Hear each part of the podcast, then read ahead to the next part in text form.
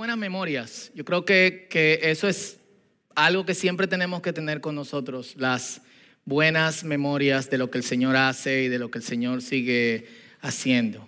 El Salmo 136, de hecho, es una recopilación de las memorias, de las cosas que Dios ha hecho a través de la historia, pero también de las cosas que Dios ha hecho o hizo con el pueblo de Israel.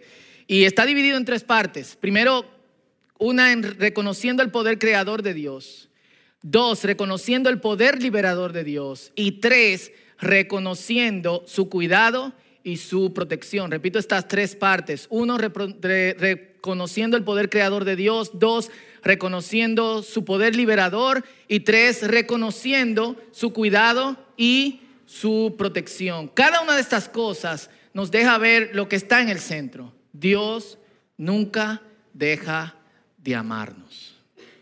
¿Lo puedes repetir conmigo? Dios nunca de amarnos. ¿Lo puedes decir más fuerte? Dios nunca deja de amarnos. Y el Salmo dice así, de hecho, lo pueden leer conmigo. Alabemos a Dios porque Él es bueno. Dios nunca deja de amarnos. Alabemos al Dios de dioses. Dios nunca deja de amarnos. Alabemos al Señor de señores. Dios nunca deja de amarnos. Solo Dios hace grandes maravillas. Dios nunca deja de amarnos. Extendió la tierra sobre el agua. Dios nunca deja de amarnos. Hizo los astros luminosos. Dios nunca deja de amarnos. Hizo el sol para alumbrar el día. Dios nunca deja de amarnos. Hizo la luna y las estrellas para alumbrar de noche. Dios nunca deja de amarnos. En Egipto hirió de muerte al hijo mayor de cada familia. Dios nunca deja de amarnos. Sacó de Egipto a Israel. Dios nunca deja de amarnos. Allí mostró su gran poder. Dios nunca deja de amarnos. ¿Se cansaron de decirlo? Partió en dos el mar de los juncos. Dios nunca deja de amarnos. Hizo que Israel cruzara el mar. Dios nunca deja de amarnos. Unió en el mar al faraón y a su ejército. Dios nunca deja de Hecho a la los carros del faraón. Oh, Dios nunca deja de amarnos.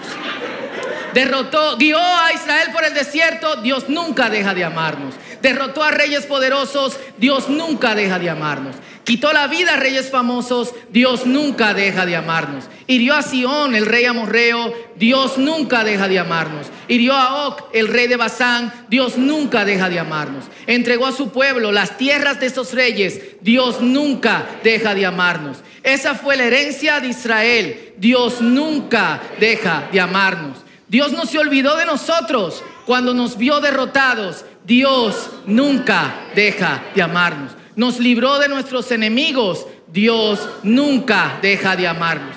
Alimenta a toda la creación. Alabemos al Dios de los cielos. Dios nunca deja de amarnos. Amén. ¿Cuánto da un aplauso al Señor que nunca deja de amarnos? Y la estructura del salmo es es súper ápera. De hecho, nosotros podemos sacar todos los Dios nunca deja de amarnos y va a tener pleno sentido todo lo que está diciendo en, en cadena. Dice, alabemos a Dios porque Él es bueno, alabemos al Dios de dioses, alabemos al Señor de señores. Dios hace grandes maravillas, Dios hizo los cielos con sabiduría, extendió la tierra sobre el agua. Podemos también quitar esas cosas y ver la idea central detrás de, de todo. Dios nunca deja de amarnos, Dios nunca deja de amarnos, Dios nunca deja de amarnos, Dios nunca deja de amarnos. Es como, como que el salmo estaba diseñado para primero meditar en las grandes cosas de Dios, pero en el centro de todo, y hay dentro del salmo cosas que solamente Dios pudo hacer, pero hay cosas que requerían el esfuerzo humano. Y en el centro sigue estando, Dios nunca deja de amarnos. Debemos dar gracias a Dios por esto. Y sería buenísimo meditar en la acción de Dios en nuestras vidas, usando cada una de las partes que Dios ha creado en ti. ¿Cuáles son tus memorias sobre lo que Dios ha hecho en tu vida? Porque Dios sigue creando cosas. cómo Dios te ha liberado.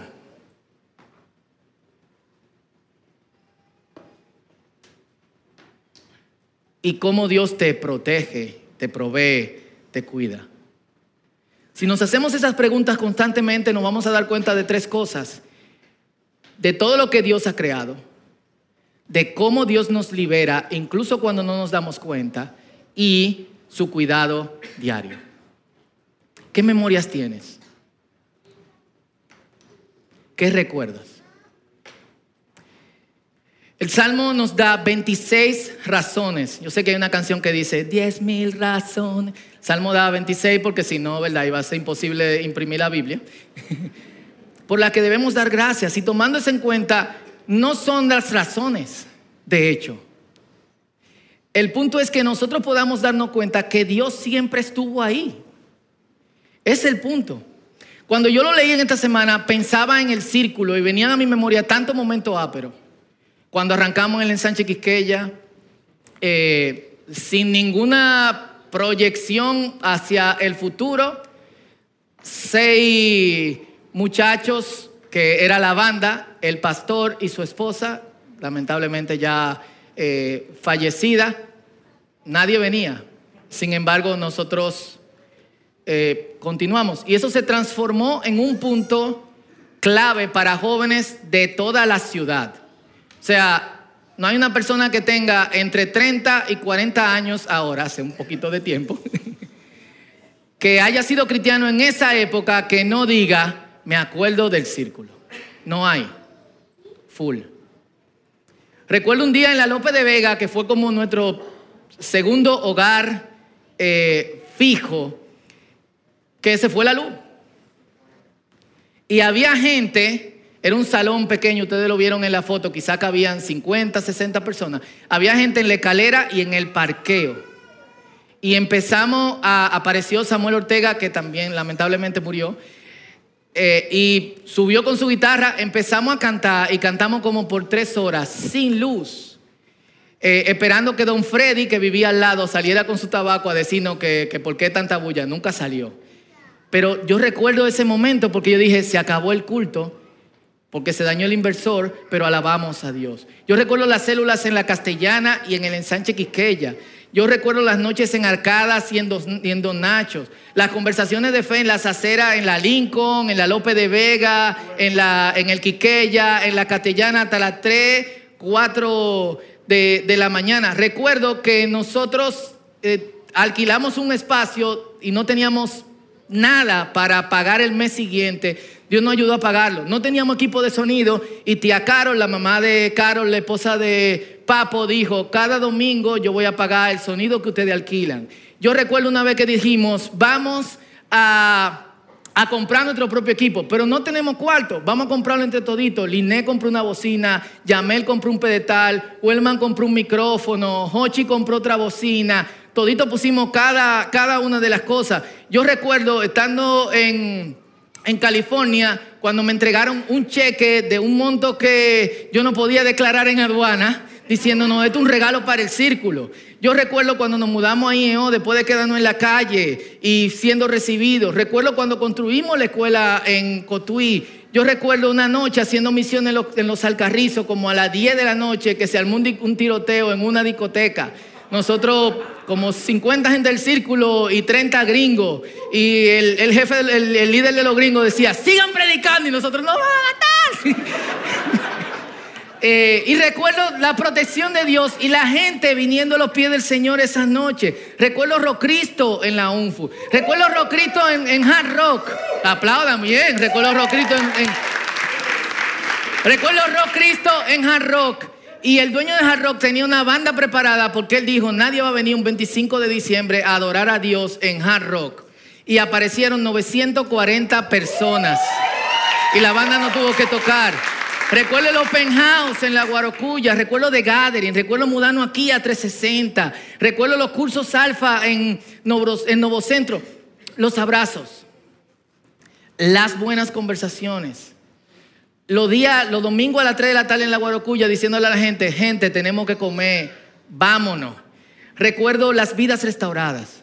Recuerdo milagros que Dios ha hecho aquí. Sin que oremos por esos milagros, Y recuerdo eh, eh, ver esas, esas sanidades, recuerdo las familias renovadas, recuerdo las vidas cambiadas y nosotros no hicimos nada.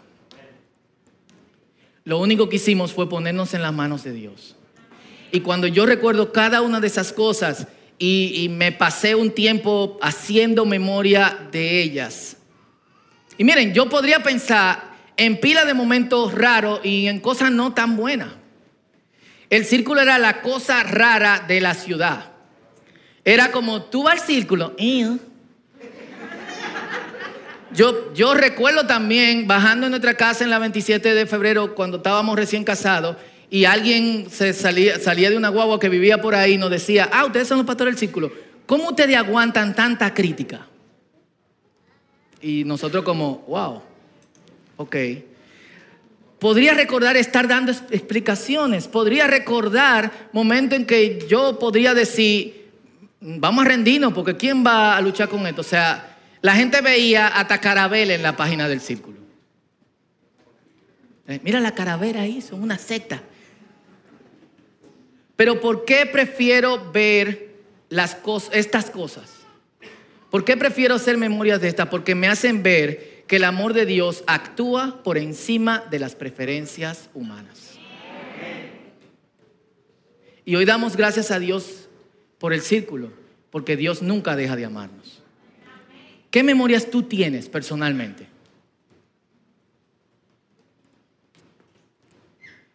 Seguro tú tienes memorias de momentos horribles, de escasez, de gente desgraciada. El Señor no nos llama a tener enemigos, pero hay gente que son nuestros enemigos. y se han planteado embromarnos la vida. Quise decir otra palabra, pero imagínensela.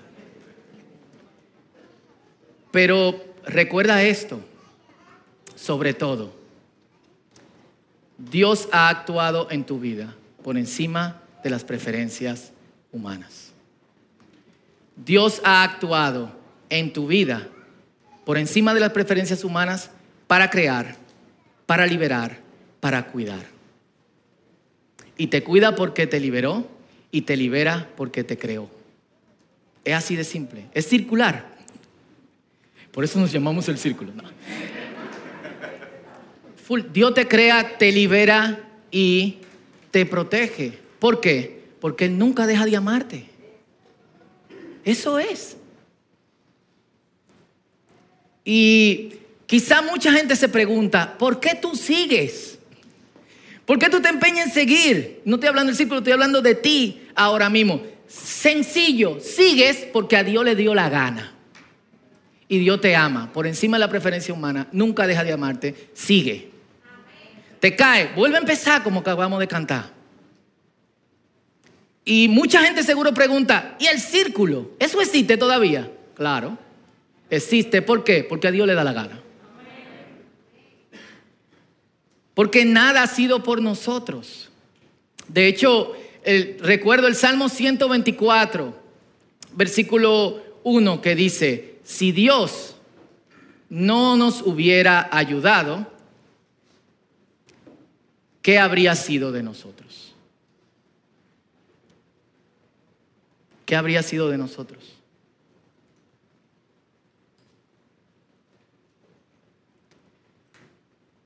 Existimos no por esfuerzo humano, no por perseverancia humana, sino porque Dios nunca ha dejado de amarnos. Eso es. Y, yo quiero que, que tú lo recuerdes sobre ti mismo.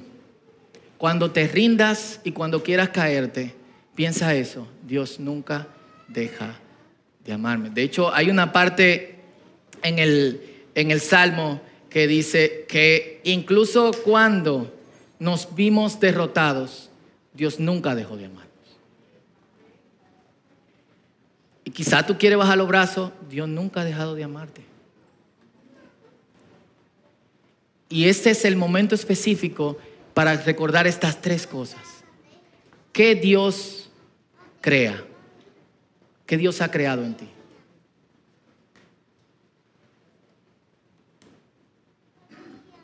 ¿qué Dios ha mantenido en ti? ¿De, qué de dónde Dios te ha liberado? Y tercero, ¿de dónde o cómo Dios te, te protege? Y, me gustaría hacer un llamado especial hoy. Yo creo que,